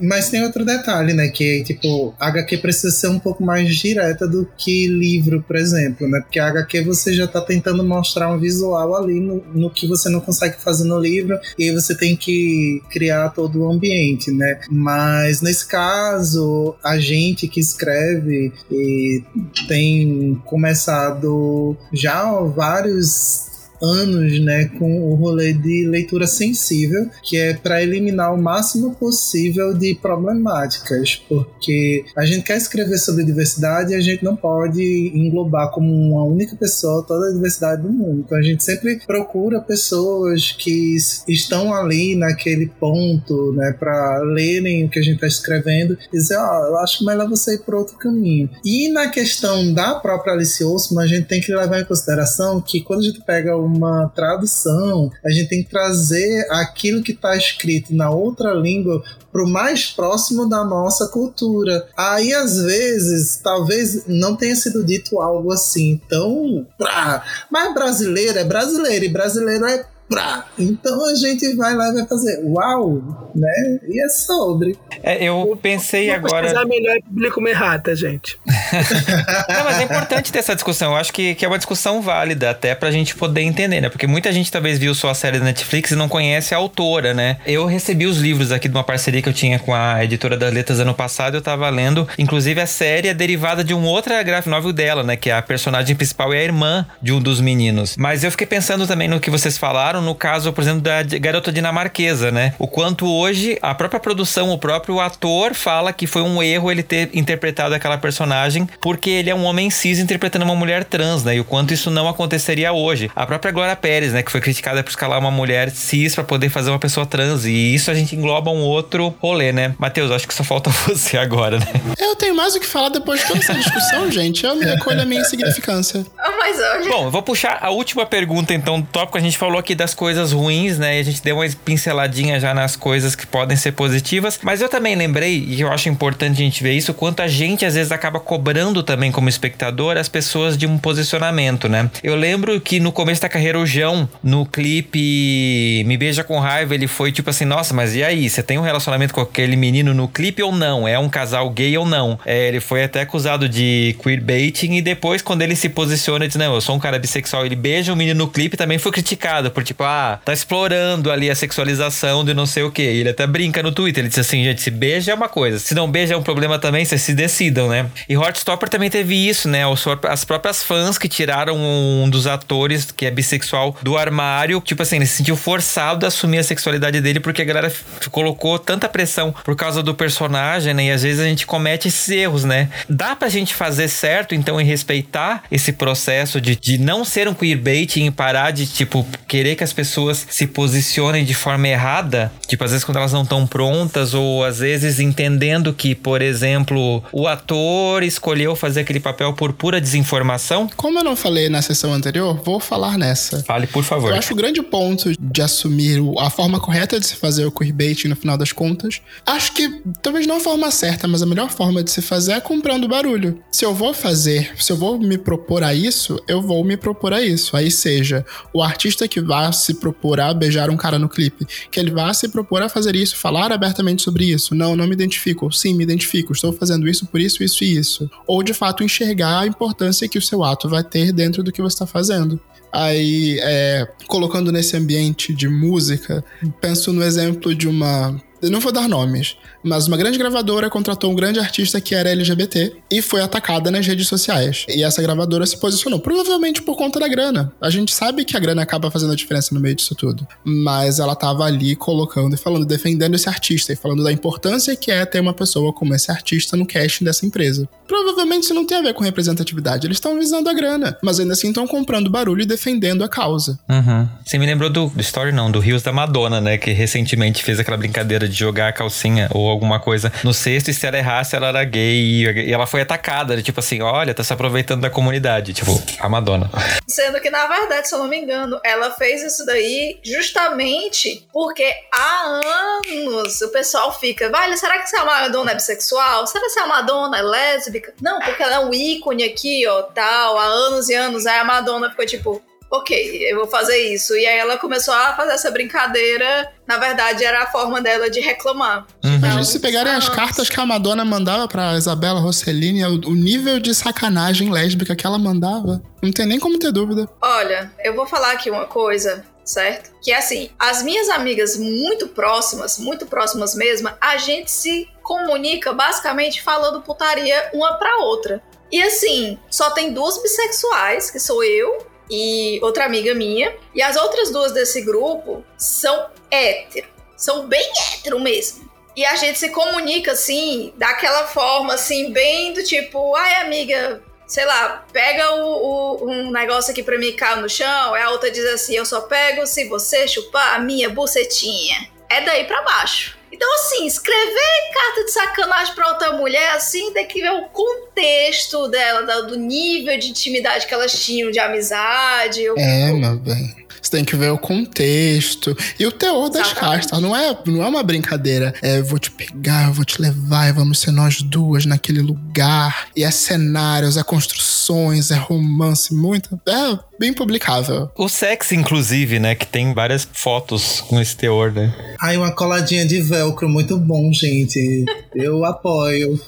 Pois é, mas assim, eu acho que essa questão também do queerbait, né, se teria alguma forma correta de fazer, é muito parecido com o que o Matheus falou, né? Eu acho que realmente a pessoa se comprometer, né? Ah, se eu sou, eu vou fazer ou vou ter a consciência do que eu estou fazendo. Porque eu acho que não tem muito isso de tipo, ah, eu sou um ator, uma atriz, um cantor, o que for, e pregar inocência. Ah, eu não sabia que podia fazer isso. Gente, pelo amor de Deus Primeiro, o mundo é globalizado há um bom tempo. A gente já tem toda essa troca de informação já faz muito tempo. Então, esse negócio aí já não cola.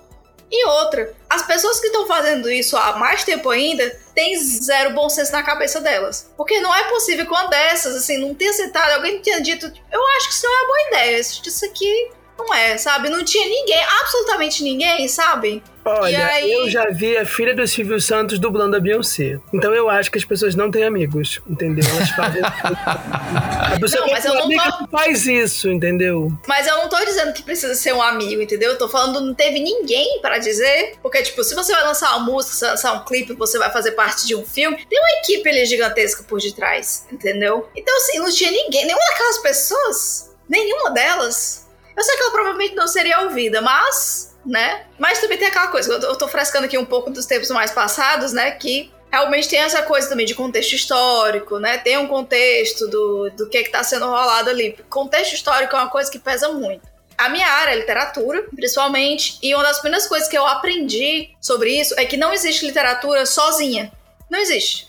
As narrativas, elas não existem sozinhas. Você, para poder você entender o narrativo, você criar o narrativa, você precisa entender várias coisas. Você precisa entender contexto histórico, sabe? Socioeconômico, filosófico. Você precisa entender absolutamente tudo. Você precisa entender, às vezes, até a economia do que tá rolando, para você poder falar com propriedade daquilo. Senão vai ser uma pessoa que tá falando as coisas na base do achismo. E a base do achismo, eu acho que é uma das coisas que pecam muito nesse negócio do queerbaiting, sabe? Porque as pessoas querem criar o queerbaiting, muitas vezes a coisa que danifica é porque elas vão na base do achismo. Na literatura, vou pegar aqui para minha área, por exemplo, de livros, de autores e tudo mais. Dentro de uma certa limitação, já existem pessoas que entendem que precisam, ah, vou escrever sobre essa coisa que eu não sei. Por exemplo, eu sou mulher branca, vou escrever sobre um personagem que é negro. Eu não tenho como saber, sabe? Eu não posso simplesmente tacar na base do achismo o que eu acho que seja racismo. Então a gente passa por quê? Por uma leitura sensível,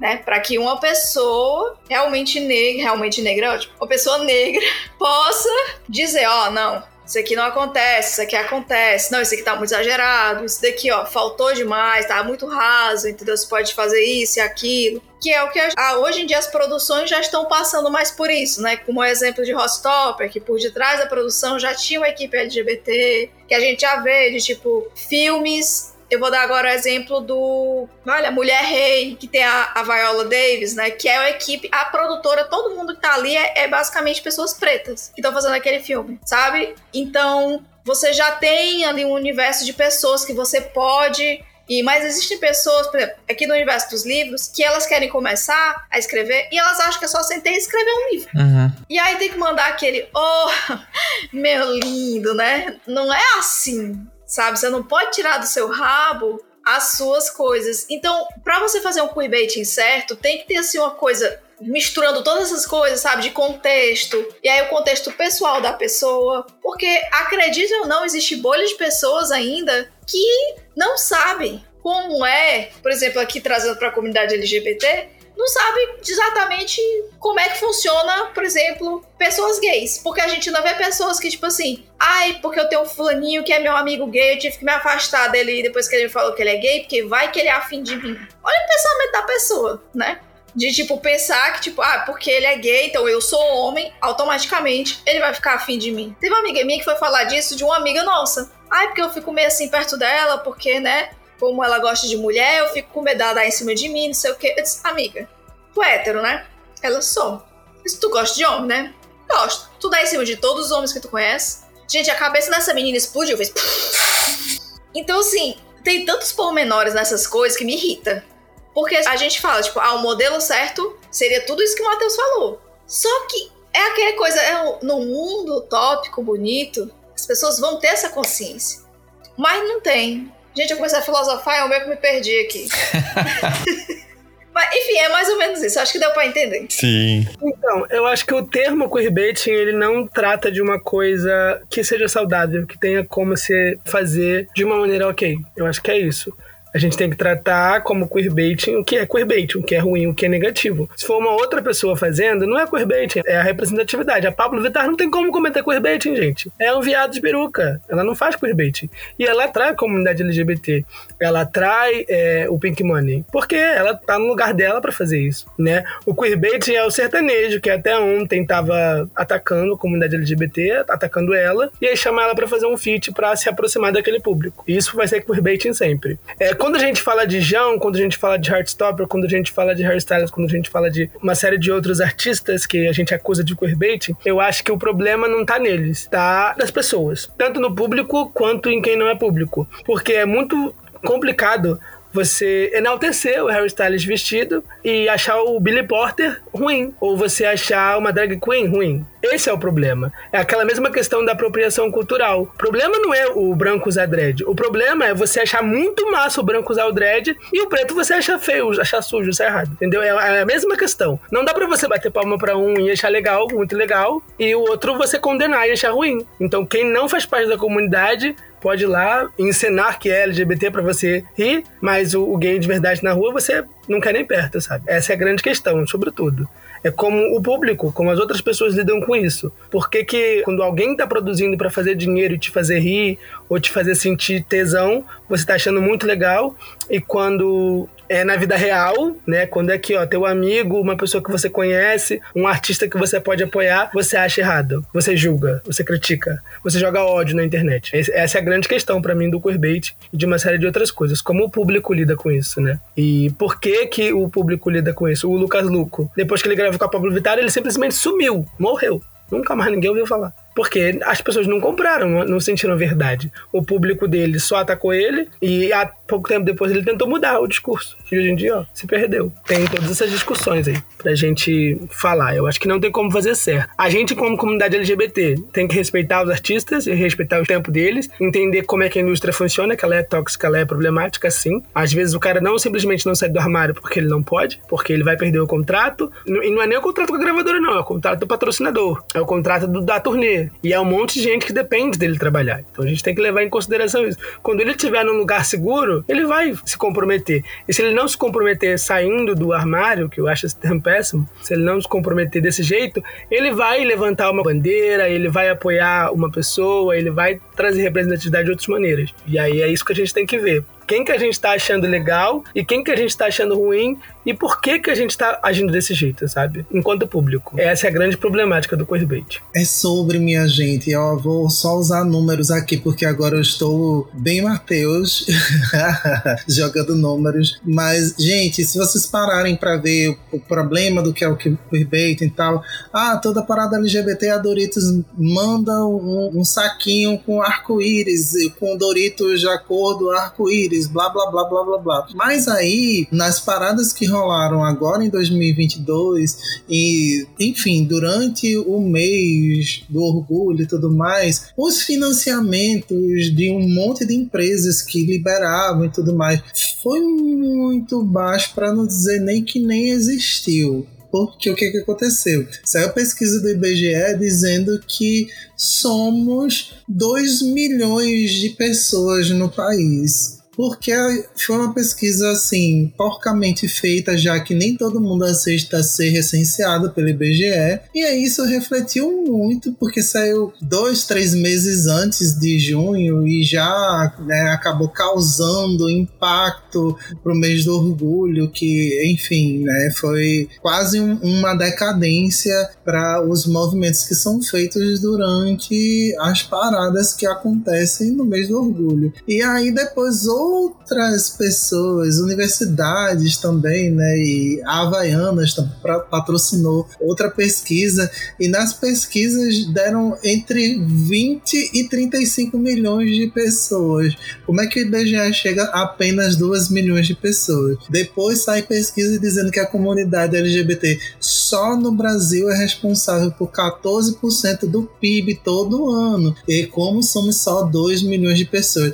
Aí você talvez sejam 2 milhões de pessoas que são ativas financeiramente, né? A gente não está contando aí quem se considera LGBT, é adolescente, a família não, não quer falar sobre isso e coisa e tal, né? Então, enfim, é importante a gente ver como o apoio empresarial, o apoio mercadológico, tanto colocado por Matheus aí várias vezes, ele faz com que os avanços da gente também cessem, né? Porque se a Boticário está colocando um casal com dois homens, um casal aquele ano ali trocando presentes no Natal, ou um casal sáfico trocando presentes no Natal, é porque eles veem que aquilo vai dar retorno para eles. Mas se a, a, a, população parece ser tão baixa, por que eu vou colocar a população representada ali no comercial meu? Aí, se para mim é lucro usar um vestido, eu vou usar um vestido. Vão questionar para mim se eu sou gay, se eu sou não binário, se eu sou qualquer coisa, e eu vou ficar kkk, hum, mistério, ah, sou uma esfinge, me decifre. Né? Então, assim, isso não é positivo, isso atrasa todas as discussões que a gente vem avançando e acaba regredindo cada vez mais por conta dessas pessoas que têm grande visibilidade e dessas marcas, principalmente, que dominam o nosso país, porque o capitalismo é o que manda, né? Então, as marcas que mandam em tudo o que acontece ao nosso redor. E para a gente melhorar, a gente tem que realmente virar um bando de ricaça cheia de dinheiro e dizer é a ditadura que existe que vai começar agora. Sim. Bom, eu acho que. É, eu. Peraí, eu queria só abrir aqui um parênteses, né? Também que uma coisa que a gente não falou aqui é que o queerbaiting também, ele só lida com um tipo de queerbaiting, né? Porque normalmente o queerbaiting, ele só tá associado a quem é o padrão. Você não vai ver queerbaiting de, por exemplo, no caso aqui, né, a gente falando de dois homens. Um deles não vai ser, por exemplo, um ursão. Não, vai ser a gay padrão. Porque é o que atrai. Vou fazer um queerbait entre dois homens e um deles é gordo. Ninguém vai chipar um homem outro homem desse jeito, porque as pessoas não querem ver isso. As pessoas querem ver duas pessoas assim padrõesíssimas, né, fazendo o que elas querem ver, o que é agradável aos olhinhos dela.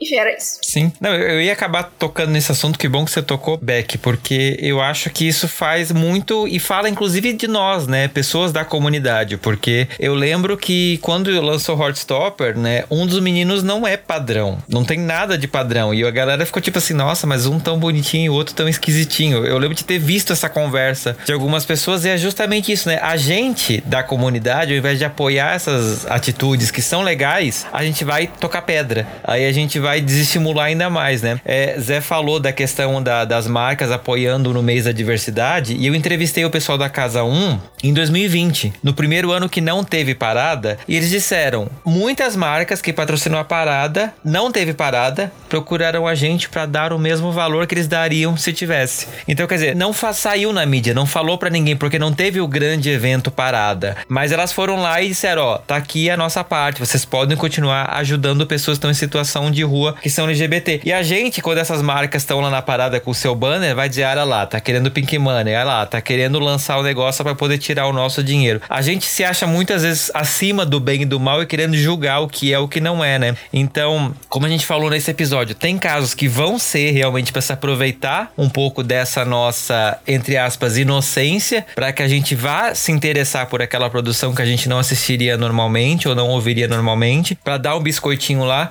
Mas tem muita coisa coisa séria também. A gente precisa parar de achar que tudo é para poder tirar vantagem também. a gente, porque a gente faz isso também. A gente quer que toda a vida ter a melhor vantagem, ter a melhor coisa, ter a coisa bonitinha na televisão. E a vida não é assim, né, gente? Então, além da gente começar a julgar o que é queerbait, o que não é queerbait, tomar cuidado de enxergar se a gente não tá matando aliados. Que isso também faz diferença pra gente continuar existindo. Se joga.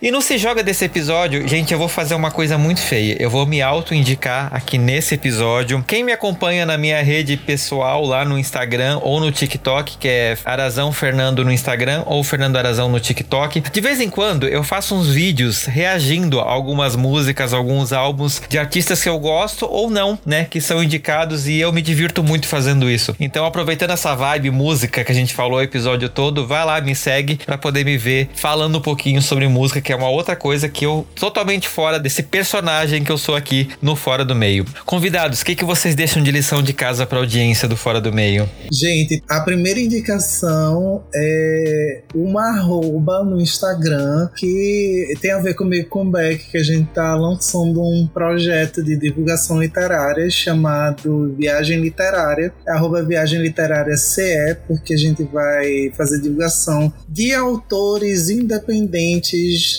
que são da comunidade LGBTQIA, e são daqui do Ceará, para a gente falar sobre as obras que essa galera tem produzido aqui. É muito mal divulgado, já que por ser autor independente a gente se lasca muito. A segunda indicação tem a ver com Natal, porque estou nataliners. o Pingomel me pegou, então vou indicar para vocês um filme muito gostosinho, que é Um Crush para o Natal, que a gente falou recentemente num dos episódios do Bisão Voador. Tranquilo, gente, tranquilo. Eu continuo natalina. Gente, esse filme é para você assistir, independentemente de quando sair esse episódio. Eu estou natalina agora e vou continuar natalina o resto da vida. Mas assistam Um Crush para o Natal. Eu não indico nenhum filme que não tenha um mínimo de diversidade, porque esse negócio de smile e dois machos brancos se pegando, não quero não. Bota pelo menos uma pessoa preta no meio que fica gostoso. Ai, meu Deus, eu tô morrendo. mas aqui a minha diquinha é bem rápida, sucinta. E vou indicar um álbum. Eu vou indicar o álbum Tecno Show Volume 1 da Gabi Amarantos. Ela relançou as músicas que ela cantava no Tecno Show, o grupo que ela tinha lá no início dos anos 2000, e remetendo bem ao Tecnobrega do início. Ali aquele Tecnobrega raiz, com batida bem crua, versões de músicas internacionais, remetendo todo esse som do início dos anos 2000, e ela trouxe toda essa imagética de volta que tá sendo bem divertido. Eu tô muito curioso para assistir um show, espero que tenha conseguido assistir nesse meio tempo aí de finalzinho de mas quero muito ver Gabi Amarante nessa nova fase. E fica a dica para vocês. Minha dica, gente, eu vou indicar. Ah, eu vou fazer o meu merchan assim. eu tô trabalhando com assessoria de imprensa e eu tô muito apaixonado pelo trabalho de uma artista que eu tô trabalhando, que é a Lu Ana, com dois N's. Ela lançou um álbum impecável agora, que mistura pop, trap, funk e eletrônico. É super divertido. Ela é uma mulher bissexual e ela tem parcerias com a Lia Clark, com o Camilo e com o Nail Rezende. Então é muito legal, é, é super pra cima. O clipe de caralhação tá vindo aí e depois vai vir o clipe de ondas com o Camilo, então tem bastante coisa para ela lançar ainda. E é isso, escutem a Luana. Gente, eu vou passar aqui indicações de leituras para vocês. A primeira delas, né, Um Novo Começo, do autor Zé Henrique, nosso amorzinho que está aqui. que é muito fofo, muito fofo. Assim, na Amazon tem um precinho né, bonitinho, são e-books. E vocês leem rapidinho. E é a história, assim, de amorzinho, muito gostosinho. E, por último, o livro Beautiful Love, quando Tudo Começou, da Jessie Mendes, que ela é daqui, inclusive, de Fortaleza. E ela lançou o e-book desse livro, tá na Amazon. E o livro físico, mas acho que já acabou as vendas do livro físico, que é autor independente. E é também uma história de dois boizinhos se amando, aquele romancezinho é, inocente de adolescência, aquele crescimento, deles se apaixonando e querendo ficar juntos e aquelas dificuldades. Enfim, aquele, todo aquele drama adolescente assim que todo mundo passa quando se apaixona na adolescência e é muito fofinho. É isso, é isso que eu vou te muito bom, muito bom. E, gente, quem gostou muito de conhecer vocês aqui, quer seguir vocês nas redes sociais, onde acha vocês na internet?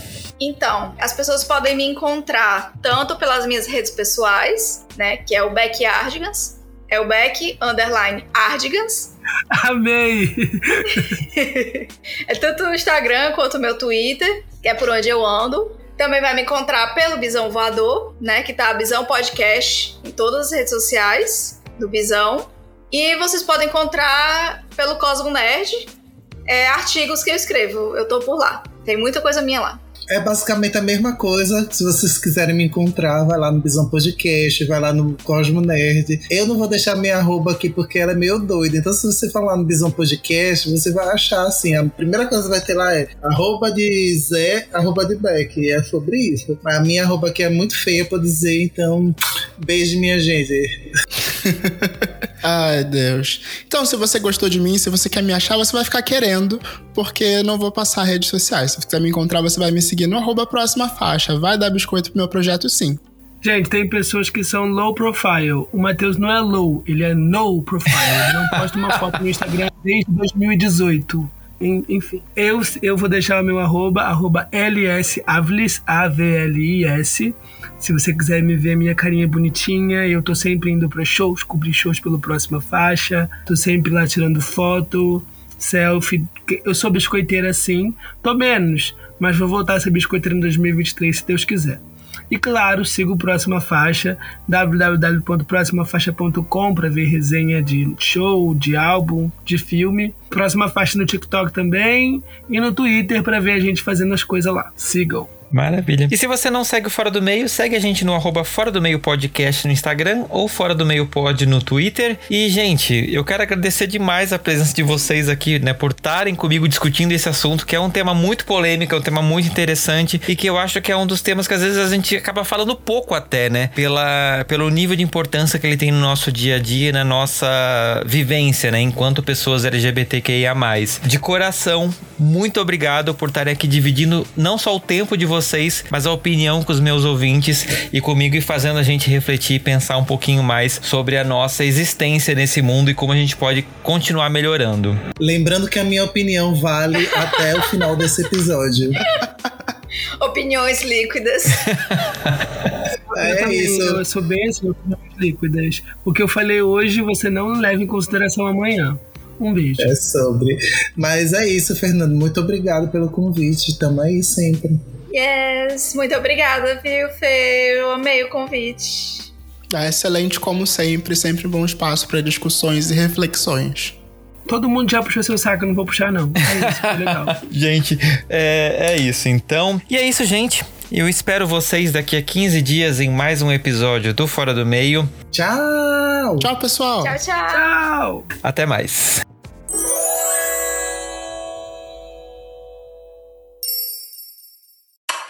Este podcast faz parte da Podcast. Conheça os demais programas da rede acessando podcast.com.br.